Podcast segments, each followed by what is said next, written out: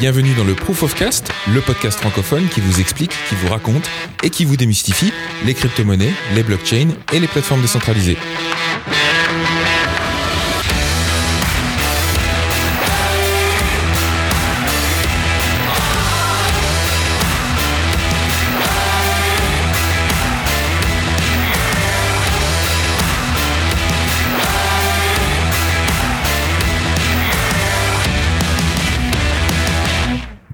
Bonjour et bienvenue dans l'épisode 34 du Proof of Cast, le podcast francophone qui vous raconte, qui vous explique et qui vous démystifie les crypto-monnaies, la blockchain et les plateformes décentralisées.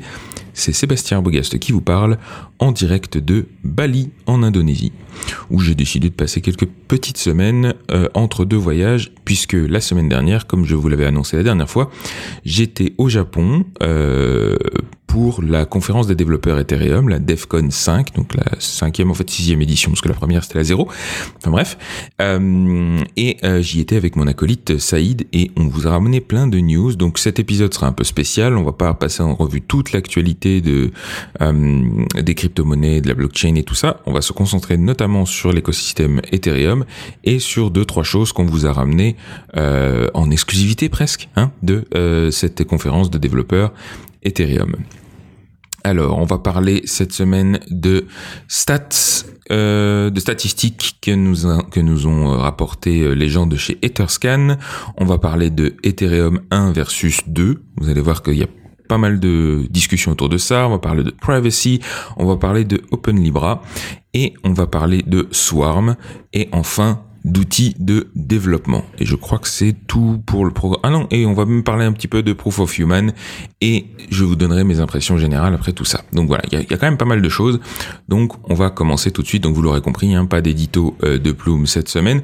Euh, comme toujours, je vous invite à euh, laisser vos commentaires, vos suggestions, vos questions, vos remarques sur le blog de l'émission, donc sur profocast.com ou sur nos réseaux sociaux, euh, sur Twitter, sur Facebook, tout ça, tout ça. Au passage, dernière euh, annonce de service, je m'excuse par avance pour les petits bruits de fond que vous allez entendre parce que dans mon petit appartement à Bali, je suis dans un quartier un petit peu bruyant où les gens n'ont pas des moteurs très discrets. Donc euh, vous allez certainement entendre des petits bruits de moteurs en fond, mais c'est pas grave, ça participe un petit peu à l'ambiance. Alors, on va commencer par les stats d'Etherscan. Donc Etherscan, pour rappel, c'est ce, cet explorateur de blocs, c'est-à-dire un site web qui en gros euh, expose des données euh, par rapport à la blockchain, et en l'occurrence à la blockchain Ethereum. Toutes les blockchains ont au moins un explorateur de blocs, parfois même plusieurs. Euh, Etherscan n'est pas le seul pour Ethereum, mais c'est certainement un des plus gros, euh, celui vers lequel vous renvoie la plupart des wallets quand vous voulez vérifier l'état d'une transaction, par exemple. Donc sur ces explorateurs de blocs, vous pouvez voir le contenu de tous les blocs, de toutes les transactions, euh, les différents smart contracts. Il y a des statistiques évidemment euh, aussi qui sont exposées sur tout ça. Et du coup, ça leur donne une position assez intéressante pour essayer d'analyser euh, les données des gens qui viennent consulter le site. Et donc à cette occasion, ils ont fait une petite, un petit état des lieux de qui utilise Etherscan, ce qui donne une approximation de qui utilise Ethereum dans son ensemble. Alors, ils ont commencé par des stats sur la blockchain en elle-même, donc à savoir quand même que la blockchain Ethereum compte déjà 552 millions de transactions au total, dont pratiquement la moitié, 251 euh, millions, ont, été créés rien qu'en 2018 et déjà 183 millions en 2019. Donc la croissance du réseau en termes d'utilisation et en termes de création de transactions, elle est assez soutenue quand même. Hein. On a une bonne progression euh, sympathique. En termes de d'adresse unique, alors je rappelle une adresse, hein, c'est en gros un numéro de compte. Euh, on peut en créer autant qu'on veut, c'est gratuit. Donc ça ne donne pas une idée du nombre d'utilisateurs, mais c'est plus une, idée du nombre de comptes. Euh, ici, on a 76 millions, pardon, 76 millions pour nos amis français, d'adresses uniques, dont quand même 96,4 avec moins d'un Ether dessus. Donc c'est quand même la plupart des comptes, il y a euh, soit zéro, soit un tout petit peu dessus, parce que oui, vous pouvez aussi créer des comptes vides évidemment. Et on a 0,03% des adresses qui ont plus de 1000 Ethers chacun dessus.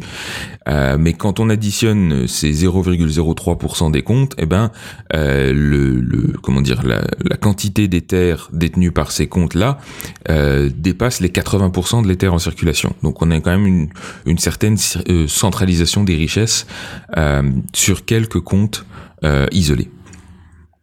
Maintenant, parlons un petit peu du développement euh, et donc de la partie plus smart contract, parce que quand on parle de transactions, on parle de transactions tout confondues, que ce soit des transactions purement financières ou des transactions plus orientées code, donc smart contract et interaction avec des smart contracts. Ici, on a 18 millions de smart contracts qui ont été déployés en tout, dont 8 millions en 2018 et déjà 6 millions en 2019 et seulement 1,2% de ces contrats euh, déployés sont ce qu'on appelle des ERC20, c'est-à-dire des tokens qui ont fait, euh, allez, qui ont, qui ont été très populaires à une époque, mais pour autant qui ne représentent que 1,2%. Donc il y a de toute évidence beaucoup d'expérimentation et beaucoup de types de contrats différents qui sont euh, déployés aussi sur la blockchain Ethereum. Parlons maintenant un petit peu du minage, puisque c'est une problématique et un, un, une métrique à surveiller quand on parle de décentralisation aussi, et notamment sur qui euh, sont les plus gros mineurs. Alors, faut savoir que dans le cas d'Ethereum, l'essentiel du minage se fait par ce qu'on appelle des mining pools, c'est-à-dire des des, des organisations qui concentrent euh, la, puissance de calcul d'un grand nombre de petites machines, par opposition à des des mining farms comme elles peuvent exister principalement euh, dans Bitcoin par exemple. Euh, ici, donc, les mining pools sont très largement majoritaires sur euh, le minage euh, Ethereum. Alors, ça n'exclut pas que certaines mining pools peuvent aussi avoir leur matériel euh, à eux, mais voilà. En tout cas, c'est ça qui se passe euh, sur Ethereum. Donc, on a euh, Ethermine, qui est la plus grosse euh, mining pool, qui a miné 18,8% des blocs, suivi par Dwarf Pool à 11%. Donc, et, après, la plupart des autres euh, du top 5 se tiennent dans un mouchoir de poche autour des 10%. Donc on n'a pas vraiment de, de, allez, de pool qui centralise 50% de la puissance de calcul comme on pourrait le craindre. Ici, c'est plutôt euh, assez bien réparti, on va dire. Ça serait encore mieux s'il y avait plus de gens, mais ça, on y reviendra quand on parlera de preuves d'enjeu plus tard. Euh, autre métrique intéressante que je trouve toujours euh, importante à rappeler, c'est que euh, en 2019, 2,26% des blocs étaient vides. Parce que oui, euh, miner des blocs, ce n'est pas uniquement pour mettre des transactions dedans, c'est une façon aussi de maintenir euh, une échelle de temps hein, sur la blockchain. Et on mine un bloc quand on doit miner un bloc, qu'il y ait des transactions à mettre dedans ou pas. Et c'est ça aussi qui assure la sécurité de l'ensemble, c'est que on n'attend pas qu'il y ait des transactions pour mettre des blocs dedans. Auquel cas, ben, on essaiera de faire passer des transactions foireuses euh, quand il y a personne pour le miner par dessus, puisque euh, ça joue sur la sécurité. Donc le nombre de blocs qui se rajoutent par dessus un bloc donné le sécurise de manière exponentielle à chaque fois.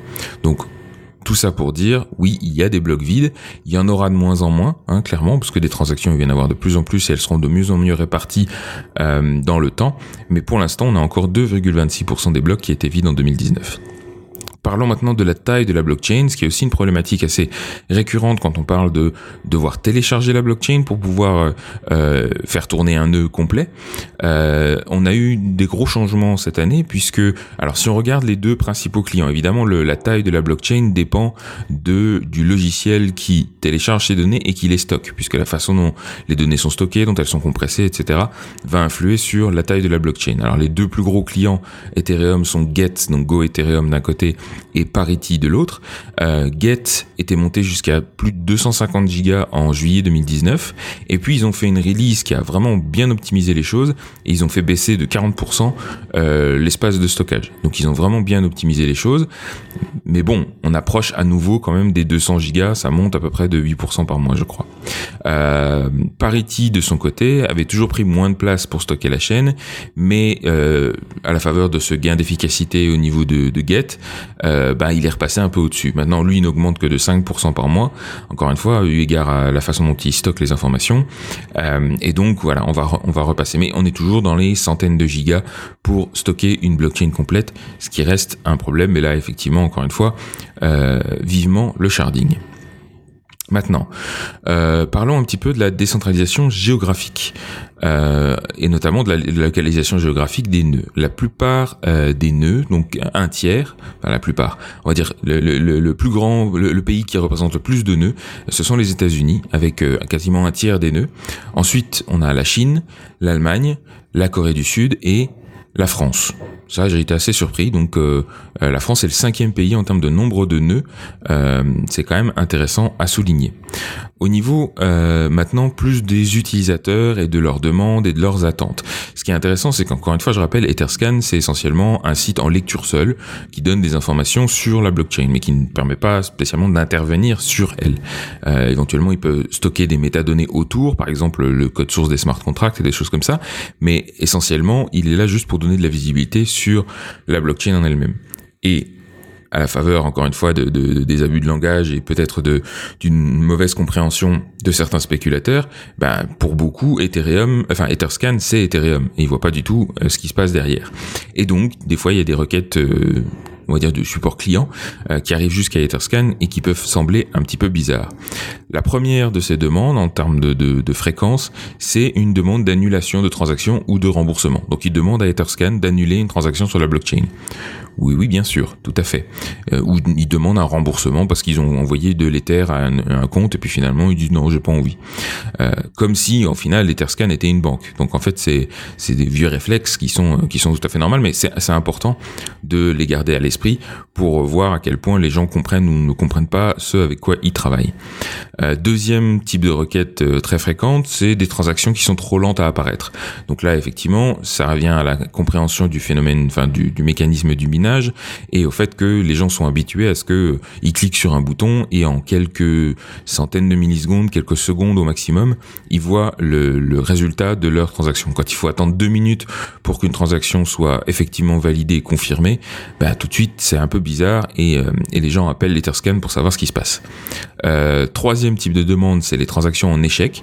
Donc là, euh, ben typiquement ils ont pas mis assez de gaz ou des choses comme ça. Et ne comprenant pas exactement ce que c'est le gaz ou à quoi ça sert. Ils, ils ont juste cherché à minimiser euh, le prix euh, enfin les frais de transaction voire à les annuler complètement. Et là ils comprennent pas pourquoi la transaction ne passe pas. Ou tout simplement ils n'ont pas pensé ou, ou, ouais, ça leur est pas venu à l'esprit de vérifier euh, l'état de congestion du réseau et donc euh, l'impact de leurs frais de transaction par rapport à ce à cet état-là. Donc voilà, ils comprennent pas pourquoi les transactions échouent et encore une fois, tout ça c'est tout à fait légitime comme demande. Et encore une fois, ça demande beaucoup d'éducation. Et puis après, vous avez tout ce qui est arnaque et aussi des demandes de conversion de tokens en cash pour les déposer sur son compte en banque. Encore une fois, comme si Etherscan était une espèce de place d'échange. Euh, rappelons que ça c'est plutôt le rôle bah, justement des échanges comme Coinbase, Kraken et autres.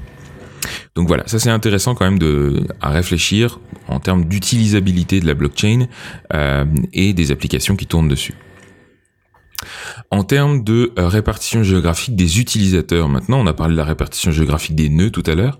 Euh, pour ce qui est des utilisateurs, euh, il y a un certain nombre de gros mouvements assez intéressants ces trois dernières années. Alors, faut voir quand, par exemple, en 2017, les États-Unis représentaient plus de 20% des utilisateurs et ils ne représentent plus que euh, moins de 10% en 2019.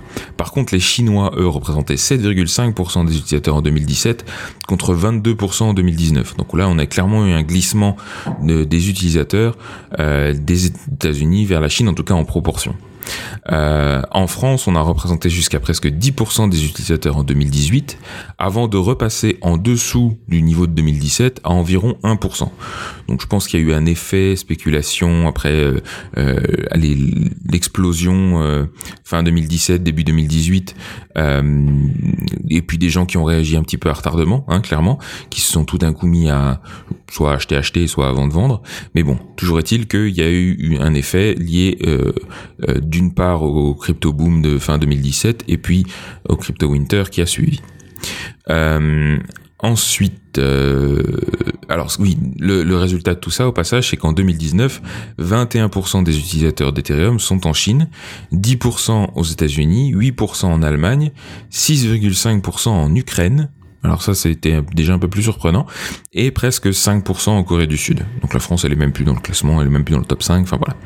Donc euh, voilà, tout ça intéressant. Au niveau des langues, là aussi c'est intéressant pour ceux qui développent des applications décentralisées et pour voir quelles langues peuvent être importantes à supporter. On a 42% d'anglophones, 22% de sinophones, donc des gens qui parlent chinois quoi, et 8% euh, de russophones. Donc et après, donc si on supporte ces trois langues-là, on supporte quand même une bonne partie des utilisateurs. Ça c'est intéressant. Au niveau des âges, on a comme on pouvait presque s'y attendre, euh, à 46% des 25-34 ans.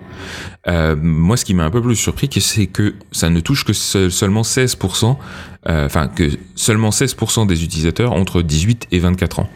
Et là, j'ai un petit peu plus de mal à comprendre. Il y a un problème d'éducation là quelque part, parce que je m'attendais à ce que les, les, plus jeunes, les nouvelles générations, soient beaucoup plus baignées là-dedans et fassent partie des plus gros utilisateurs. Donc visiblement, il y a un truc qui foire au niveau éducation. Euh, en termes de genre, euh, c'est moins catastrophique que ce que je pensais, mais on est quand même très loin de l'équilibre, hein, soyons honnêtes. Donc c'est aujourd'hui 85% d'hommes, euh, donc 15% de femmes, et on progresse constamment vers l'équilibre depuis 2017. En 2017, on était à 92% d'hommes, donc euh, progressivement, euh, il y a de plus en plus de, de femmes en proportion qui utilisent, en tout cas, Etherscan. Donc tout ça, c'est des chiffres dans l'ensemble assez encourageant, assez intéressant, euh, même si bon, il faut relativiser leur représentativité en, tout cas, puisque euh, Etherscan n'est pas le seul explorateur de blocs, hein, il y en a d'autres, c'est certainement le plus gros, mais, euh, mais voilà. Et puis, ça n'est qu'un explorateur de blocs, ça ne donne pas une idée exhaustive de euh, l'utilisation de la blockchain dans son ensemble, mais voilà, des chiffres quand même super intéressants, notamment en termes de tendance. Voilà, je voulais faire un petit point là-dessus parce que j'avais trouvé cette présentation très intéressante. Autre grosse discussion qui a un gros débat qui a animé la conférence et a fait beaucoup parler ces quelques 3000 participants, c'est le sujet de la prochaine grosse évolution d'Ethereum, ce qu'on appelle Ethereum 2.0. Alors on en est maintenant à un stade où la roadmap commence à se dessiner pour Ethereum 2.0 avec son lot de choix, de compromis et de décisions lourdes de sens, et notamment en ce qui concerne la compatibilité ascendante avec ce qui se fait aujourd'hui sur Ethereum 1. Euh, le sharding notamment, donc cette, euh, je rappelle, hein, le sharding c'est cette idée qu'on peut subdiviser la blockchain en plusieurs blocs, euh, plusieurs une en bloc c'est moi le choisir, plusieurs sous-groupes de nœuds on va dire, et, ensuite permettre à, à, des nœuds de ne miner que sur un sous-ensemble de la blockchain et donc euh, de fragmenter un petit peu les données comme ça pour que tout le monde n'ait pas besoin de valider l'intégralité de la blockchain. Et eh ben avec ça, ça va remettre en question un paquet de suppositions sur ce qu'on peut faire ou ne pas faire, notamment avec des smart contracts. Donc euh, qu'est-ce qu'on va pouvoir faire comme euh, appel d'un smart contract depuis un shard vers un autre shard, vers un smart contract dans un autre shard?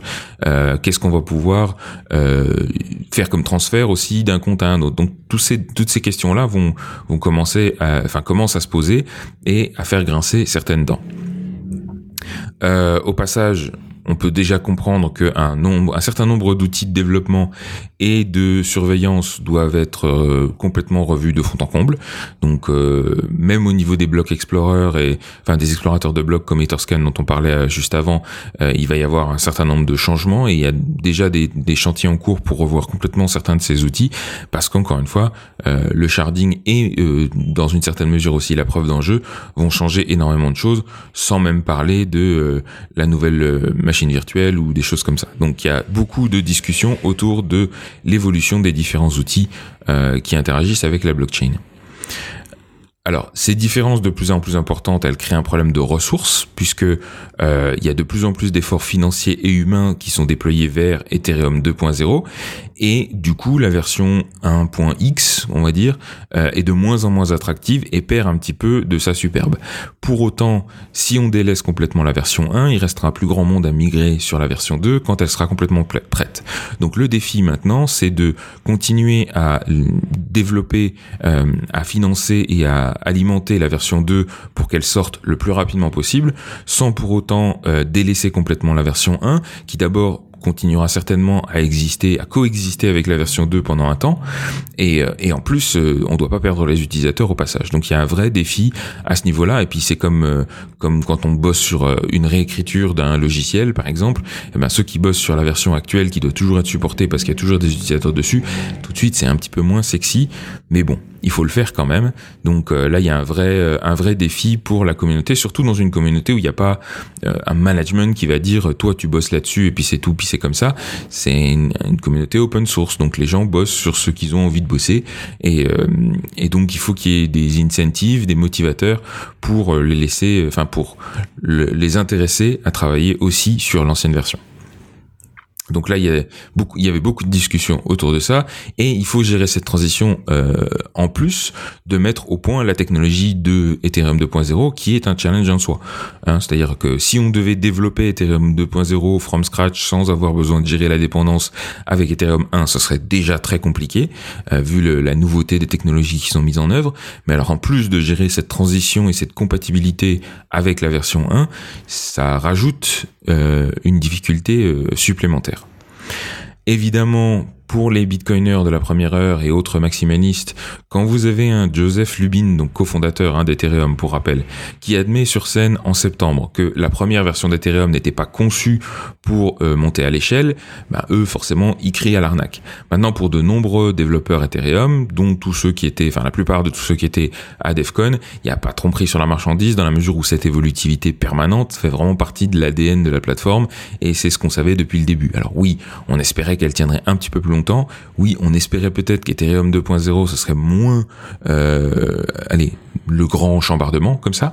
Euh, mais bon, toujours est-il que on savait dès le départ que la version 1 était très expérimentale et qu'il faudrait attendre au moins la version 2 pour avoir quelque chose de vraiment scalable euh, et que encore une fois cette évolutivité elle est construite dans la roadmap d'Ethereum depuis le tout début donc euh, il n'y a pas vraiment péril en la demeure pour l'instant et euh, n'en déplaise à nos amis bitcoiners et autres maximaleux.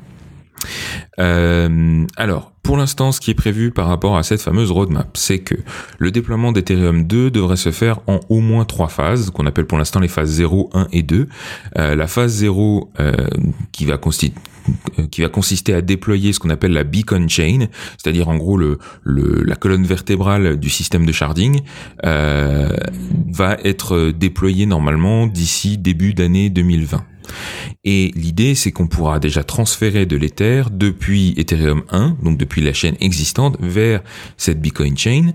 Mais euh, tout l'Ether qui sera envoyé vers cette chaîne, euh, phase 0 donc, sera converti en un nouveau token, une sorte de nouvel Ether, qui ne sera pas mobile, pendant au moins six mois et qu'on pourra pas ni euh, euh, vendre ni acheter, etc. Donc là, l'idée, c'est de euh, pouvoir déjà l'utiliser pour de la preuve d'enjeu, par exemple, pour aller financer la validation des blocs, mais en même temps de ne pas pouvoir l'en sortir tant qu'on n'aura pas fini l'implémentation du réseau et notamment l'implémentation des transferts.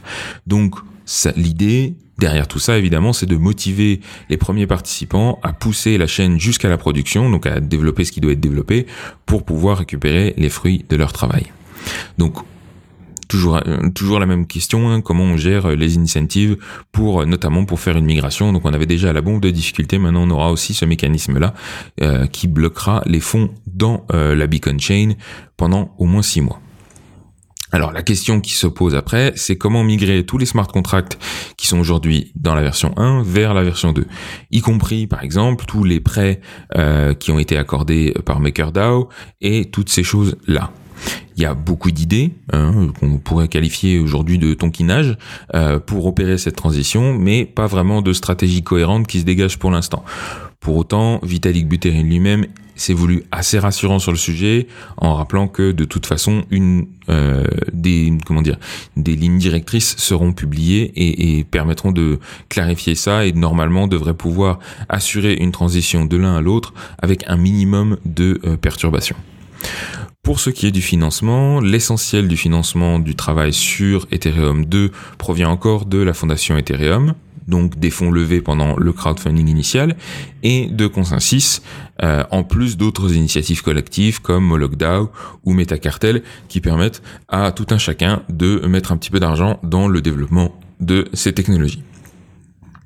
Selon Vitalik euh, lui-même, Ethereum 1 est une expérience qui a montré son succès, notamment avec le boom des ICO.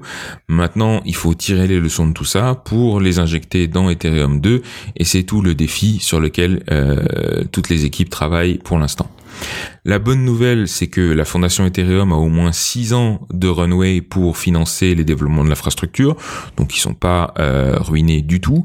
Euh, et l'autre bonne nouvelle, c'est que euh, dans des conférences comme DevCon, on se rend compte qu'il y a beaucoup de nouvelles têtes qui sont notamment attirées par Ethereum 2.0 et toutes les, les, nouvelles technologies qui sont développées pour ça, y compris des gens qui étaient même pas là encore en 2018. Donc il y a vraiment beaucoup de nouvelles énergies qui rejoignent les développeurs et ça, ça fait plaisir.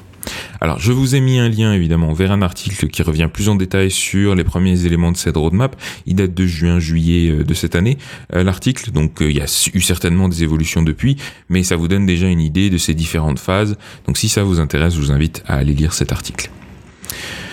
Donc voilà, ça c'était pour le débat sur Ethereum 1 versus 2. Maintenant, on va parler un petit peu de privacy parce qu'il y avait énormément de discussions autour de cette notion de privacy, euh, mais alors essentiellement des débats encore très théoriques euh, entre chercheurs cryptographes. Il y avait toute une journée, je crois, où c'était que des talks euh, de, de cryptographes les uns derrière les autres, euh, qui se battent encore euh, sur les meilleures technologies à implémenter. Alors c'est très drôle parce que vous allez là-dedans, vous êtes curieux, vous voulez savoir de, au final c'est quoi ces histoires de, de ZK snarks et tout ça, puis vous vous retrouvez dans, un, dans une salle qui est à moitié remplie de chercheurs mathématiciens, euh, théoriciens, qui se balancent des jargons à la tête que vous avez jamais entendus et, mais quand même c'est évident que c'est beaucoup mieux de faire de la de la multi-party computation par rapport à de la du hardware compilation. Bref, je vous passe les termes, je les connais, je les comprends même pas moi-même. Donc c'est encore des débats très théoriques, hein, soyons nets. Euh, et on cherche encore quelles sont les, les, technologies les plus intéressantes à implémenter, euh, à utiliser pour implémenter cette euh, cette privacy, sachant que c'est un problème complexe avec des facettes multiples. Euh, D'une part, euh, il faut il y a, y a, il faut gérer la confidentialité et d'autre part la traçabilité. Donc la confidentialité, en gros, c'est cacher la nature, enfin le, le, la valeur d'une transaction, par exemple, ou la nature du code qui est déployé par une, une, une transaction qui déploie un smart contract, ou la nature d'une interaction avec un, start, un smart contract. Et d'autre part, la traçabilité, c'est-à-dire euh, cacher qui est l'émetteur et qui est le récepteur de ces transactions. Pour puisse pas euh, ben, facilement faire remonter euh, la source des fonds, par exemple, ou la source d'une d'une action sur un contrat. Donc toutes ces problématiques-là sont complexes. Euh, il y a aussi des technologies qui permettent déjà de cacher, euh, enfin d'assurer la confidentialité et ou l'intraçabilité euh, des transactions financières, mais c'est beaucoup plus compliqué quand on parle de transactions qui impliquent des smart contracts. Donc voilà, il y a beaucoup de discussions autour de ça. On a beaucoup entendu parler euh, de preuves sans connaissance, que ce soit de ZK Snarks, de ZK Starks, une petite variante, de bulletproofs. on a entendu parler beaucoup de mixeurs, de multi-party computation. Je vous balance juste des termes comme ça si ça vous intéresse de, de recherche un petit peu plus. Euh, je vous passe tous les termes barbares qui m'échappent complètement parce qu'il y a des choses. Voilà. Encore une fois, c'est un débat très théorique. Euh, en tout cas, le, le, message que je veux faire passer ici, c'est que si vous êtes bon en maths ou que vous connaissez des personnes qui adorent ça, c'est vraiment là qu'il faut s'orienter. Le marché est énorme, la demande est forte et il y a vraiment des choses très intéressantes à faire. Je me souviens toujours que j'avais euh, un petit peu de tristesse quand j'entendais des gens euh, qui étaient excellents en maths, des, même des ingénieurs en mathématiques qui euh, se dirigeaient vers des carrières financières, vers des comptes, enfin une carrière de compte dans les grandes banques et sur des produits dérivés, des choses comme ça. Enfin là, il y a quand même des choses beaucoup plus intéressantes à faire, je pense. Et, et donc voilà, si vous connaissez des gens qui, ne, qui font des maths, qui adorent ça et qui savent pas quoi en faire, eh ben c'est vers ça qu'il faut les orienter à mon avis. Parce que le fait est que la plupart des applications intéressantes pour la décentralisation demandent au moins un peu de confidentialité, quand c'est pas beaucoup. Et euh, le danger, c'est que si on progresse pas très vite sur ces problématiques, ben la route vers l'intégration d'une vraie confidentialité dans Ethereum 2.0 est encore très longue, voire pourrait nécessiter d'importants hard forks encore après ça. Donc il faut vraiment que on se bouge pour que la, euh, la, privacy, donc la confidentialité, fasse partie euh, intégrante de, des nouvelles évolutions de la blockchain, parce que sans ça, encore une fois, on n'a pas de vraie décentralisation euh, et de vraie résilience, on va dire. Donc c'est vraiment critique qu'on bosse sur ces sujets-là. Alors, une fois n'est pas coutume, même si on parle d'Ethereum, on va quand même devoir parler de Libra parce qu'il y avait une conférence dont le titre était euh, What should we do about Libra? Qu'est-ce qu'on devrait faire à propos de Libra? Alors le titre était intéressant, je, me suis pointé, et effectivement, euh, bah, il y a des gens qui ont décidé de prendre le problème à bras le corps. Donc une présentation qui a eu lieu sur la scène principale euh, et qui a créé beaucoup d'émoi puisque elle a annoncé ni plus ni moins que la création d'un fork de la blockchain Libra, supporté par une trentaine d'individus à peu près, notamment des gens qui travaillent déjà dans l'écosystème Ethereum. Donc l'idée générale derrière ce fork, c'est qu'il y a des éléments apparemment intéressants dans la technologie de Libra, notamment dans Move, le langage de smart contract qui va tourner dessus, mais que le reste sont un petit peu le pâté. Et euh, la formule de Lucas Geiger, qui est le, la personne qui a fait cette présentation, qui résumait le mieux ça, c'est In Libra we trust, in Facebook we don't. On a confiance dans Libra, par contre dans Facebook pas du tout. Donc euh, voilà, ils essayent de dissocier un petit peu les deux. Alors ils soulignaient notamment le fait que la technologie de Libra était pas du tout conçue pour être permissionless, euh, contrairement à ce qu'au passage essaye de nous vendre euh, David Marcus depuis des mois, hein, en disant ouais au début ce sera administré par la Libra Association, ce sera permission et tout, mais avec le temps, vous allez voir, ça s'ouvrira et ça se décentralisera. Ouais, mais non, la technologie, elle est même pas prévue pour ça pour l'instant. Donc arrête de nous raconter des carabistouilles, David Marcus. Euh, ici, euh, du coup, eux, ils se sont dit, bah c'est pas c'est pas un problème. On va prendre le code qui existe déjà, qui a déjà été open sourcé, en tout cas qui a déjà été mis en ligne sur GitHub. On va enlever les parties qui nous dérangent, à savoir les parties permissioned, et on va les remplacer par un truc qui s'appelle Tendermint, qui est en gros un algorithme de consensus qui est euh, pour sa part complètement euh, décentralisé et permissionless. Et c'est ce que propose le consortium Open Libra, c'est de changer ce qui va pas et de remettre euh, du permissioned à l'intérieur. Et tout ça, c'est ça a été publié sur un projet euh, sur GitHub qui s'appelle MoveMint, euh, donc mélange de Move et de Thundermint. Euh, et donc vous pouvez déjà aller voir ben, la logique qui est derrière ces transformations et même le code qui a été produit depuis euh, maintenant ça fait trois ou quatre mois qu'ils bossent là-dessus un petit peu en secret. Et donc c'était la première fois qu'ils annonçaient cet effort. Et alors leur objectif surtout, c'est de conserver une plateforme qui restera compatible avec Libra, qui permettra d'exécuter les mêmes smart contracts notamment, et, euh, et donc qui permettra d'accueillir euh, tous les rejetés du système Libra, euh, tous ceux qui auront développé des euh, smart contracts ou des applications pour Libra, mais que Libra décidera de refuser parce que censure, centralisation, permission et tout ça et tout ça. Alors, tout ça paraît assez intéressant et pour autant il y a une, comme je le disais, une grosse controverse, euh, notamment sur Twitter.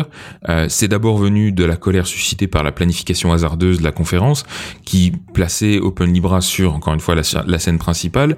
Euh, il y avait deux scènes, deux grosses salles au, au rez-de-chaussée et ensuite plein de petites salles au sixième étage. Je sais c'est un peu bizarre comme organisation, mais on y reviendra.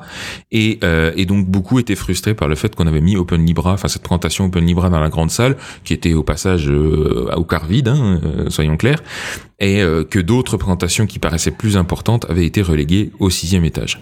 Et puis les gens ont aussi l'air agacés que les organisateurs fassent autant de place à ce qui serait essentiellement un concurrent d'Ethereum, euh, comme au passage d'ailleurs Ethereum classique ou Tezos, qui faisait pourtant partie des plus gros sponsors de l'événement. Hein. Euh, Tezos, je crois, était dans les Platinum, donc les, plus gros euh, sponsors. Je crois que c'était euh, ETC Labs qui était dans les sponsors juste au stade en dessous.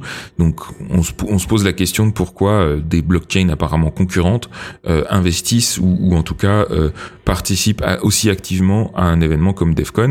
Et je pense que certains y voient, enfin encore une fois, le, tribalisme des, hum, communautés blockchain n'est plus à démontrer. Donc les gens voient ça un petit peu comme une invasion de territoire.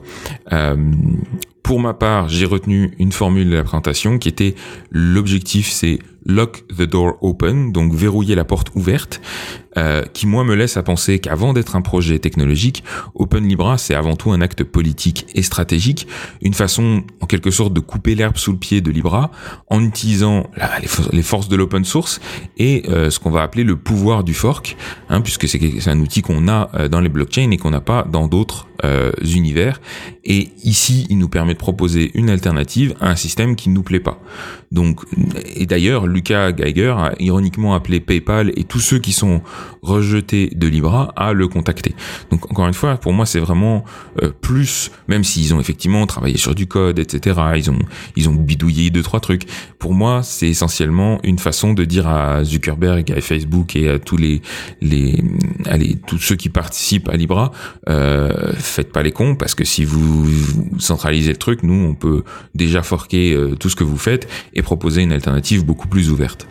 Maintenant, cette nuance-là, elle n'est pas passée pour beaucoup et la polémique a enflé, euh, surtout quand certaines organisations qui ont été citées comme soutenant le projet ont retiré leur soutien après qu'on leur ait apparemment menti un petit peu sur la marchandise ou qui n'aient pas compris trop bien euh, ce qu'ils soutenaient.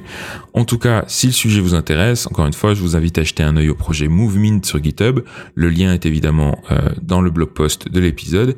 Et notons quand même au passage que juste avant la réunion de la Libra Association, qui a donc bien eu lieu le 14 octobre comme prévu en Suisse, euh, vous vous souvenez qu'on avait parlé la dernière fois du fait que PayPal avait jeté l'éponge et s'était retiré de l'initiative.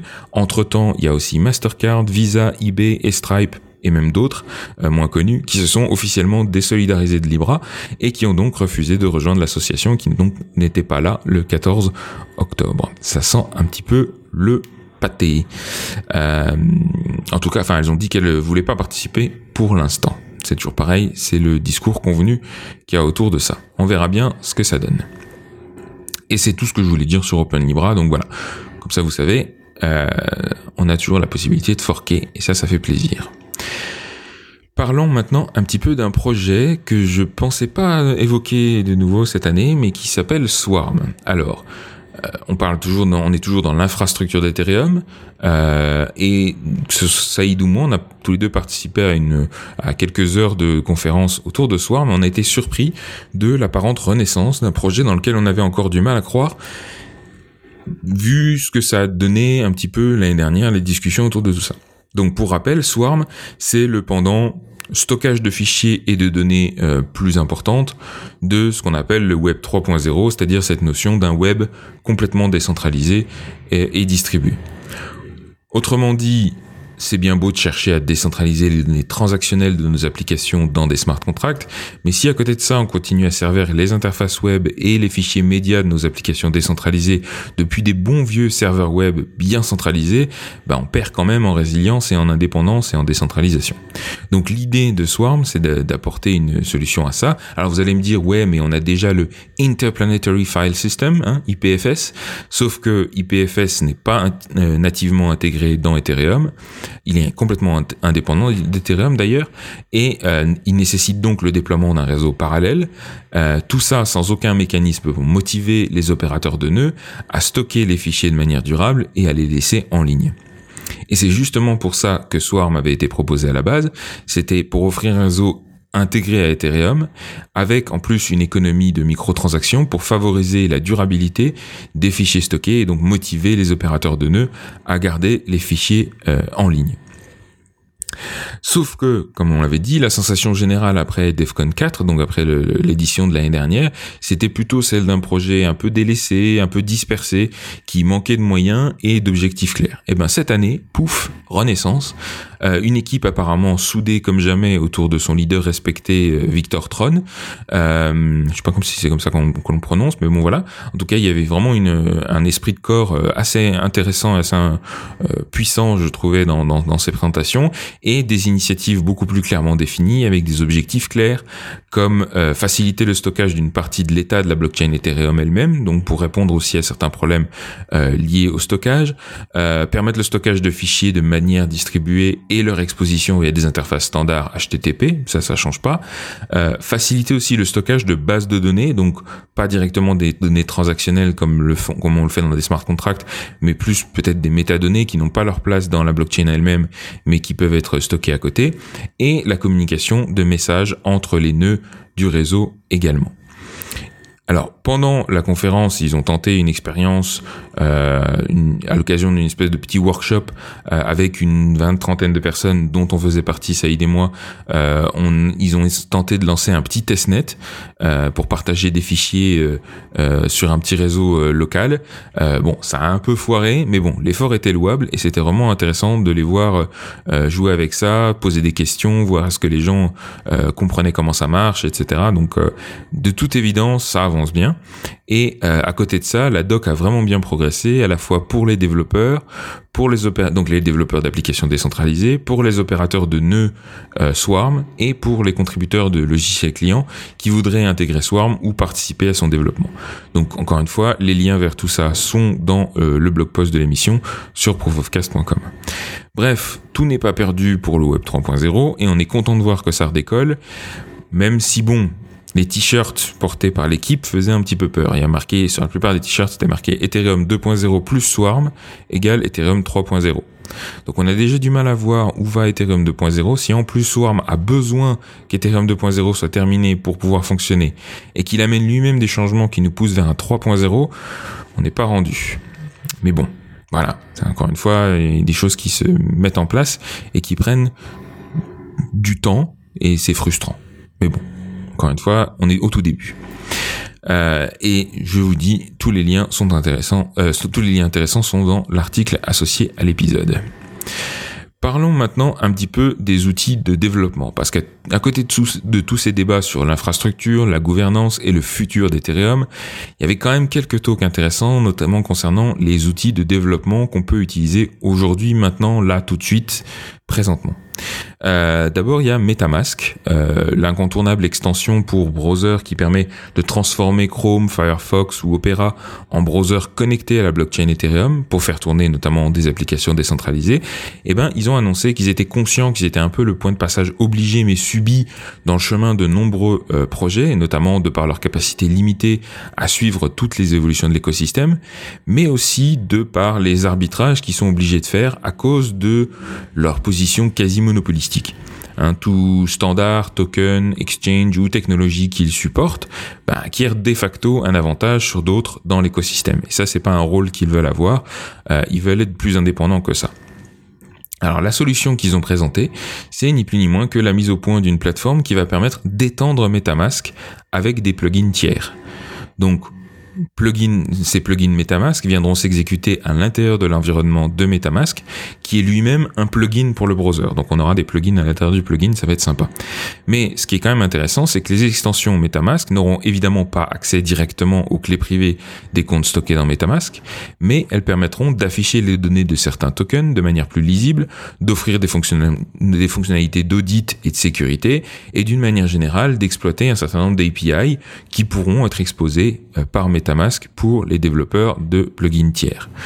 Alors, je vous invite au passage à consulter la doc du projet sur GitHub où il y a plein d'infos intéressantes et leur objectif c'est clairement de mettre ça dans les mains de la communauté le plus tôt possible de façon à savoir quelles API seront intéressantes à exposer vers les plugins en fonction tout simplement des idées que les gens ont pour utiliser cette extensibilité. Donc c'est vraiment super intéressant. Et avec ça on devrait voir euh, MetaMask euh, bah, faire grandir une espèce de place de marché de de de, allez marketplace de plugins à l'intérieur de, de l'extension qui va permettre de supporter ben, des tokens, euh, euh, d'autres systèmes peut-être d'identification aussi, euh, une identification qui pourra vous suivre d'un compte à un autre, enfin d'un site à un autre, etc., etc.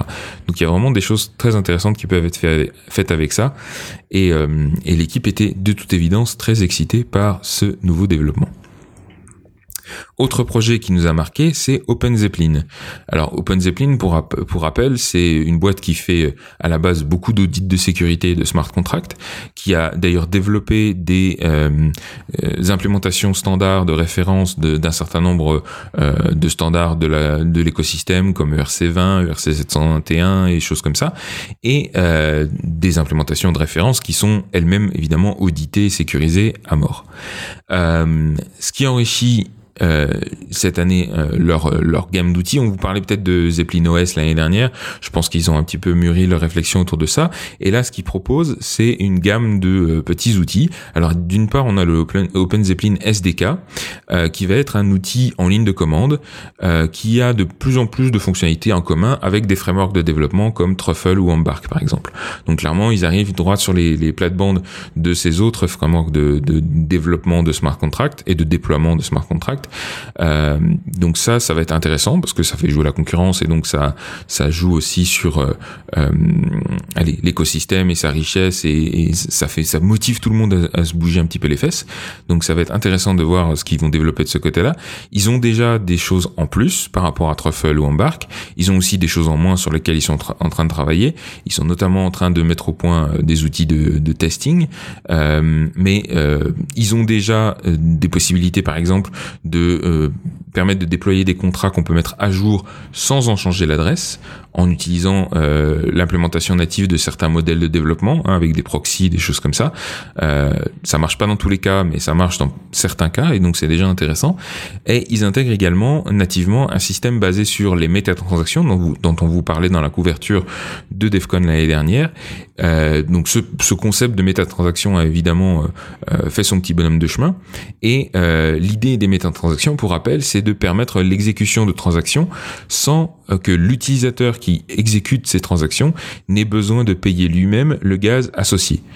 Mais l'idée c'est qu'ils puissent passer par des espèces d'intermédiaires qui vont euh, payer ce gaz et qui en retour vont se faire payer par le développement de l'application par le développeur de l'application euh, lui-même. Donc l'idée c'est de faciliter l'onboarding, de faciliter le premier contact avec une application dans, l'esprit, le but c'est pas non plus que ce soit le développeur de l'application qui paye tous les frais euh, de ses utilisateurs, puisque on serait plus vraiment décentralisé dans certains aspects, euh, mais uniquement de, de, favoriser, de faciliter l'onboarding et ensuite progressivement, une fois qu'on a créé de la valeur pour l'utilisateur, alors de l'éduquer et de le faire passer sur un modèle plus classique où c'est lui qui paye son gaz euh, sagement. Mais donc voilà, ils ont un système qu'ils appellent le Gas Station Network qui est intégré dans le euh, dans le SDK OpenZeppelin et qui va permettre de développer ce genre de smart contract euh, compatible avec euh, les métatransactions. Ils ont également présenté un système de ce qu'ils appellent des starter kits. En gros, c'est l'équivalent des box de Truffle. Ce sont des squelettes de projets qui facilitent le démarrage de projets d'applications décentralisées et aussi l'intégration avec, avec d'autres frameworks et technologies. Et à cette occasion, on a, on a d'ailleurs découvert Rimble, euh, qui n'est pas développé directement par OpenZeppelin, mais par une autre équipe soutenue par Consensus, et qui se pose aussi en concurrent direct et à mon sens salutaire d'un autre projet de Truffle qui s'appelle Drizzle. Et l'idée de tout ça, c'est d'offrir une intégration de la blockchain avec un framework qui permet de faire du développement d'interface web qui s'appelle React. Framework euh, probablement un des frameworks les plus populaires aujourd'hui pour développer des interfaces web, euh, donc React.js. Jusqu'à maintenant, on n'avait que Drizzle. Drizzle était un petit peu pauvre en documentation et des fois, euh, avance pas très vite.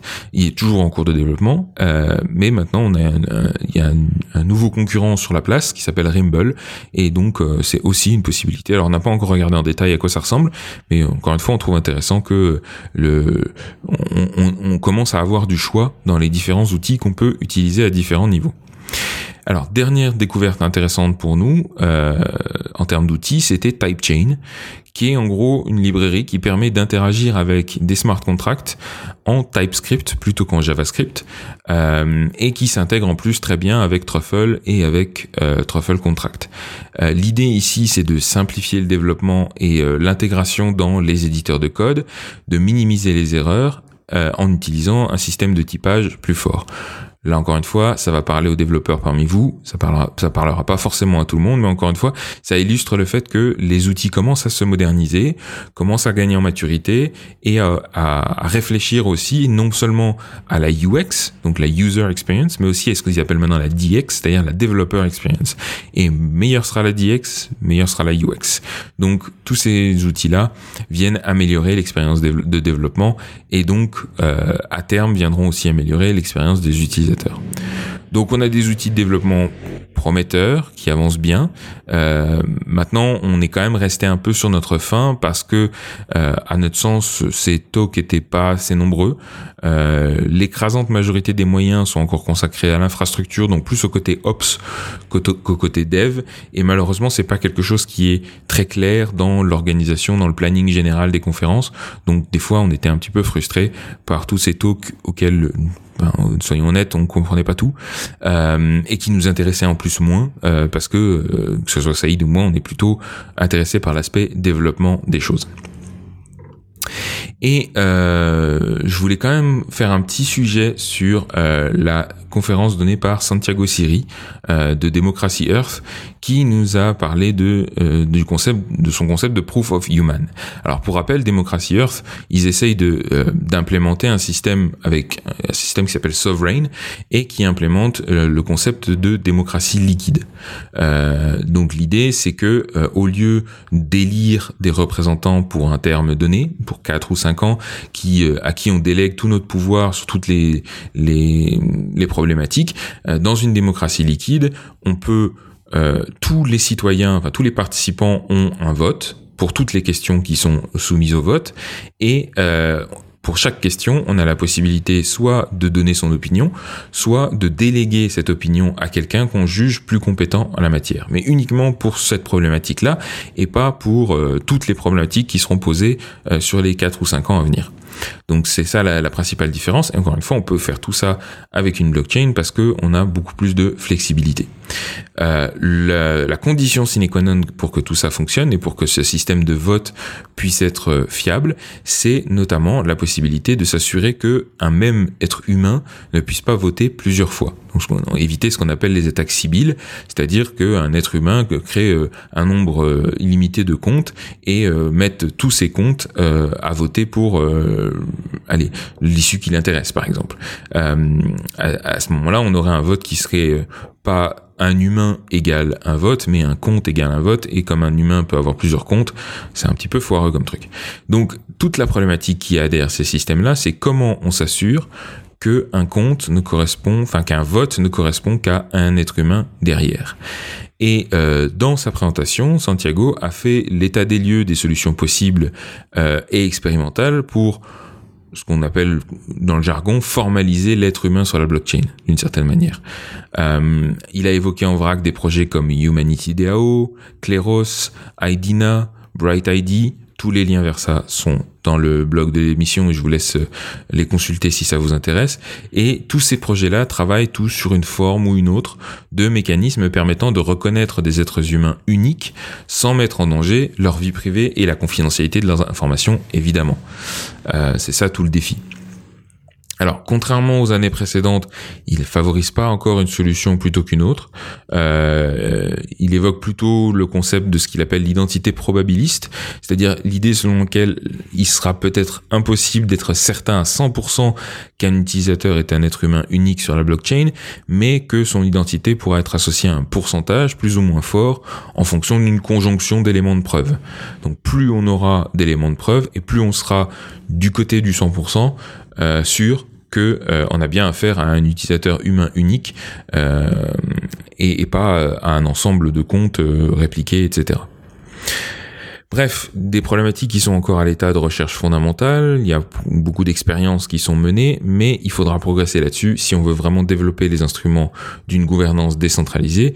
Et typiquement, euh, pour bosser sur ce genre de problématiques, on n'a pas besoin que de développeurs, on a aussi besoin de penseurs, de philosophes, de sociologues, de politologues, euh, d'historiens, de gens qui peuvent nous euh, voilà, apporter des, des perspectives très diverses sur finalement comment identifier des personnes de manière unique sans pour autant euh, ben, leur piquer leurs données privées, les exploiter, etc., etc. Donc euh, problématique super intéressante et euh, je vous ai mis le lien vers un, comment dire un flux Twitter de Santiago qui résume toutes ces problématiques là. C'est vraiment très intéressant. Et j'en arrive à euh, mes impressions générales par rapport à cette conférence. Alors, un peu mitigé euh, par rapport à cette édition. Au niveau du contenu, on se rend vraiment compte que, encore une fois, la plateforme est bien empêtrée dans des problématiques d'infrastructure, donc plus plus ops que dev. Et encore une fois, la séparation est pas très claire dans le contenu de la conférence. Et nous, ce qui nous intéresse, c'était plus la partie dev, donc on était un petit peu frustré par rapport à ça. Ensuite, le choix du Japon et notamment d'Osaka était plus que discutable. Euh, c'est sûr que la cérémonie d'ouverture avec les, les tambours taiko, c'était plutôt intéressant, ça en jetait un petit peu, mais au-delà de ça, euh, l'endroit lui-même était pas des plus accessibles. Il était sur une île un petit peu au large d'Osaka comme ça. Euh, en plus, le, centre de conférence était vraiment organisé de façon bizarre. Euh, je vous dis, il y avait des petites salles toutes petites au sixième étage, et puis il y avait deux grandes salles avec la réception, etc., qui étaient au rez-de-chaussée. Et pour aller de l'un à l'autre, on avait en gros ben juste deux trois ascenseurs, et donc régulièrement vous aviez des gros mouvements de foule, des grosses files d'attente devant les ascenseurs. Un peu du grand n'importe quoi. Mais surtout, euh, pour moi, le plus frustrant de loin, c'est toujours le planning des talks. Euh, des talks avec des, durées complètement différentes, aucune synchronisation, des horaires pas respectés du tout, des changements de dernière minute qui nous ont fait d'ailleurs louper des talks qu'on avait vraiment envie de voir, euh, des salles pas bien indiquées du tout, euh, une logistique mal informée dès le départ. On a appris, par exemple, on avait des, petits vouchers pour les repas et c'était à la dernière minute qu'on a su comment les utiliser et où on pouvait le faire. Enfin bref, il y avait vraiment des gros problèmes d'organisation c'était un joyeux bordel. Et quand on a l'habitude de conférences de développeurs organisées au cordeau comme Devox par exemple, pour ne citer qu'elle, eh ben ça fait un peu tout drôle. Peut-être qu'on devrait leur envoyer Stéphanie Hensens comme consultant euh, pour leur expliquer comment on organise une conférence de développeurs, parce que voilà, quand on connaît Devox ou euh, des conférences comme ça, ça fait vraiment bizarre. Euh, en tout cas, Saïd et moi, on a plein de feedback à leur donner, mais on attend encore le sondage d'après-conférence pour leur faire part de notre frustration. Ça aussi, bizarrement, ils l'ont pas encore envoyé. À côté de ça, quand même quelques sources de réjouissance. D'abord, ben, quelques personnes qui nous ont interpellés quand on se baladait sur la conférence pour nous remercier par rapport au cours qu'on a, euh, qu'on a créé Saïd et moi sur Udemy, euh, notamment un petit jeune euh, Kenton Prescott qui nous a ému quand il nous a expliqué qu'il y a encore deux ans il avait aucune idée de ce qu'était la blockchain. Et maintenant il vient de démarrer un nouveau job chez MakerDAO, donc une des plus grosses applications décentralisées de l'écosystème. Et pour lui il nous a dit tout avait démarré après avoir suivi notre cours, donc ce genre de choses ça fait du bien, ça fait chaud au cœur et ça fait du bien à la motivation. Et à côté de ça, et sans transition, euh, on a profité de notre semaine en commun avec Saïd pour lancer enfin officiellement un nouveau chapitre dans notre cours Udemy pour aider les étudiants existants à se mettre à jour sur Truffle 5, Solidity 0.5, Get 1.9, MetaMask 7 et toutes ces nouvelles versions d'outils qui sont sorties depuis euh, la dernière version du cours. Euh, donc ça, c'est un nouveau chapitre qui est déjà disponible maintenant sur le cours Udemy. S'il y en a parmi vous qui suivent ce cours et que vous avez loupé l'annonce euh, qu'on a faite sur ce sujet, ben n'hésitez pas à aller voir ce nouveau chapitre. En parallèle de tout ça, on a lancé officiellement euh, une nouvelle initiative. On a transformé les scripts du cours en un e-book. Et oui, on publie notre premier bouquin. alors on le publie de manière lean, sur leanpub.com.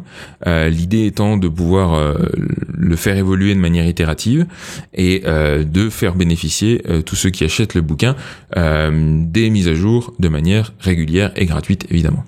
Alors pour l'instant, on a une offre limitée à 10 euros au lieu de 20 euros pendant un mois, réservée aux 100 premiers auditeurs du Proof of Cast évidemment, qui utiliseront le lien dans le blog post de l'épisode. Donc si ça vous intéresse, n'hésitez pas à y aller. on a quand même un e-book de 700 pages hein, au final, avec euh, l'intégralité du texte du cours, du code associé, avec des mises à jour régulières à venir, comme je le disais. On mettra bientôt les vidéos des premières parties théoriques du cours euh, également sur l'InPub. L'idée de tout ça, derrière tout ça, c'est une transition en cours de Udemy vers l'InPub, avec un modèle économique qu'on espère un petit peu plus tenable dans la durée et aussi un modèle de diffusion plus facile pour nous à mettre à jour que le cours en vidéo qui demande beaucoup trop de travail étant donné le public qui s'est quand même bien recroquevillé ces derniers mois et aussi des outils qui demandent de grosses mises à jour dans le contenu du cours. À terme, on espère que ce mode de diffusion permettra une diffusion plus large euh, et pourquoi pas sur des plateformes d'e-book plus mainstream comme Amazon Kindle ou Apple iBook par exemple. Mais pour l'instant, encore une fois, on est dans cette démarche itérative pour améliorer le bouquin. Et alors pourquoi pas un jour publier ça chez un éditeur avec pignon sur rue? On verra si euh, c'est pertinent à un moment donné. À noter au passage que quand vous achetez l'ebook sur leanpub.com, 80% du montant euh, nous est reversé contre seulement 25 à 50% dans le meilleur des cas sur Udemy. Donc pour nous, c'est évidemment euh, plus viable. Et vous pouvez même acheter l'ebook pour un montant plus élevé de votre choix si vous voulez nous soutenir activement. Maintenant, quand vous achetez l'ebook, en plus des formats euh, téléchargeables et oui aussi partageables sans DRM comme le PDF, l'ePub et le Mobi pour le mettre sur votre Kindle par exemple, vous bénéficiez des mises à jour automatiques via les applications mobiles et desktop de l'InPub et aussi par email. Euh, et en plus de ça, vous avez accès au forum d'aide en ligne qu'on surveille de très près évidemment, comme sur Udemy, avec des réponses en général en moins de 12 heures. que demande le peuple? J'ai envie de vous dire que demande le peuple? Euh, alors, autre possibilité pour nous soutenir, encore une fois, euh, une fois que vous aurez lu le livre, n'hésitez pas à nous faire part, bien sûr, de votre feedback pour qu'on puisse améliorer le bouquin, mais aussi et surtout de vos témoignages, qu'on puisse euh, partager ça avec tout le monde. Voilà, ça c'était la petite annonce euh, commerciale au passage, qui me permet de faire sans transition euh, le passage à la promotion euh, des activités de l'équipe. Donc comme d'habitude, vous pouvez retrouver Plume euh, sur plume.net, sur euh, tous les liens qui sont dans l'article de l'épisode. Le cours sur Udemy reste disponible euh, et comme on l'a dit, on vient de le mettre à jour avec le coupon Proof of Cast pour avoir le cours à 10 euros. Notre nouvel ebook à 10 euros jusqu'au 20 novembre limité aux 100 premiers qui utiliseront le coupon qu'on a mis dans le lien de l'émission aussi. Euh, vous pouvez également me retrouver personnellement sur lestechno.be dans le podcast Les Technos. Et si vous voulez soutenir l'émission financièrement, vous pouvez aussi envoyer vos petits dons en Ether à l'adresse proofofcast.eth. Prochain épisode du Proof of Cast, le numéro 35, euh, sera diffusé le 2 novembre prochain. Euh, et comme toujours, n'oubliez pas de nous laisser euh, vos reviews, vos étoiles et vos commentaires sur iTunes, Stitcher, TuneIn et toutes les plateformes euh, dédiées au podcast. Ceci étant dit, je vous remercie d'avoir écouté jusque-là. Je vous souhaite une bonne continuation. Merci et au revoir.